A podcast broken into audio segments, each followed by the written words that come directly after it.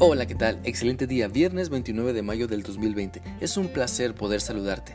Que Dios siga añadiendo bendiciones a tu vida. Quiero animarte para que sigamos meditando en lo que la Biblia dice en la primera carta a Timoteo capítulo 2.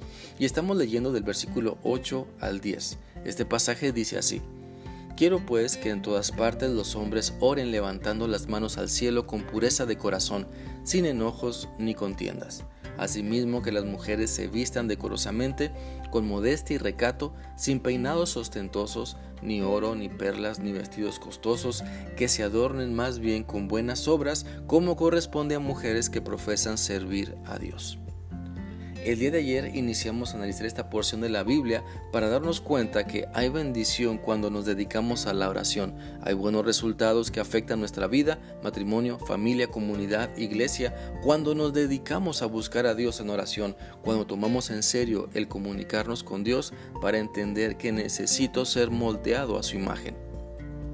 Y precisamente, continuando con los buenos resultados de los cuales habla el versículo 8, eh, cuando nos sometemos a una vida de oración, el someternos a Dios, entonces desarrollará en nosotros un corazón puro. Dios transforma nuestra mente y le quita el cochambre cuando nos humillamos a Cristo y reconocemos nuestro pecado. Cuando nos arrepentimos, le pedimos perdón, entonces Él va renovando nuestro ser interior. Así que si estás notando que no hay un corazón puro en ti, dedícate más a la oración que tu pasión sea pasar tiempo con Dios en oración, pues la pureza de corazón no es algo que puedas comprar en el supermercado o en la tienda de la esquina, no la venden con receta, más bien Dios te la receta para que tú como su hijo, a través de una vida de oración, puedas lograr ese cambio.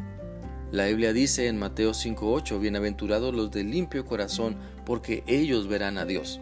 El corazón puro en una persona sale a relucir porque no se burla de la tragedia o el error de otro. El corazón puro sale a relucir porque muestra palabras de ánimo para el que está en aflicción. El corazón puro sale a relucir cuando ama y perdona y no guarda rencor ni busca venganza. Dios nos está mostrando su camino. Dios nos ha limpiado de nuestros pecados a través de Cristo, sí, pero cuando nos rendimos a Él, y esa rendición a Él debe demostrarse que día a día estamos reconociendo que necesitamos a cada instante esforzarnos por no contaminarnos con el pecado que nos acecha. Quiero preguntarte entonces, ¿qué tanto esfuerzo estás poniendo en tener un corazón puro? Tus hechos, tu estilo de vida, tu comportamiento, tus pensamientos, palabras, acciones demuestran la pureza o no pureza de tu corazón y date cuenta que necesitas más oración para que las intenciones de tu corazón sean purificadas. Es por eso que también el pasaje nos deja ver que la oración provocará en nosotros el no guardar resentimientos, el no estar a gusto si estoy enojado con alguna persona, el no estar cómodo si no he arreglado mis relaciones personales.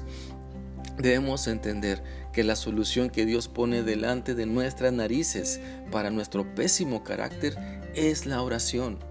Es menos de mí y más de Él. Es humillarme ante su presencia y dejar que mi tiempo de oración vaya transformando todo mi ser desde mi interior, porque el poder de Dios actúa en mí cuando me humillo y doblego mi ego y entonces me someto a la oración. Por eso entonces busca a Dios en oración, levanta tus manos al cielo en señal de rendición y adóralo siempre. Nuestro estilo de vida deja ver si estamos adorando a Dios, si nos estamos sometiendo a su autoridad, si caminamos en su voluntad o estamos alimentando el enojo, los pleitos y murmuraciones. Dios te está llamando a que te rindas a Él y vivas una mejor vida de oración. Dios te está buscando para que ores más y te dejes de perversidades, de rencores, de murmuraciones. Dios quiere sanar y transformar tu corazón y date cuenta de tu necesidad. No te rehuses a que Dios trabaje en ti. No te justifiques en querer seguir alimentando la maldad de tu vida.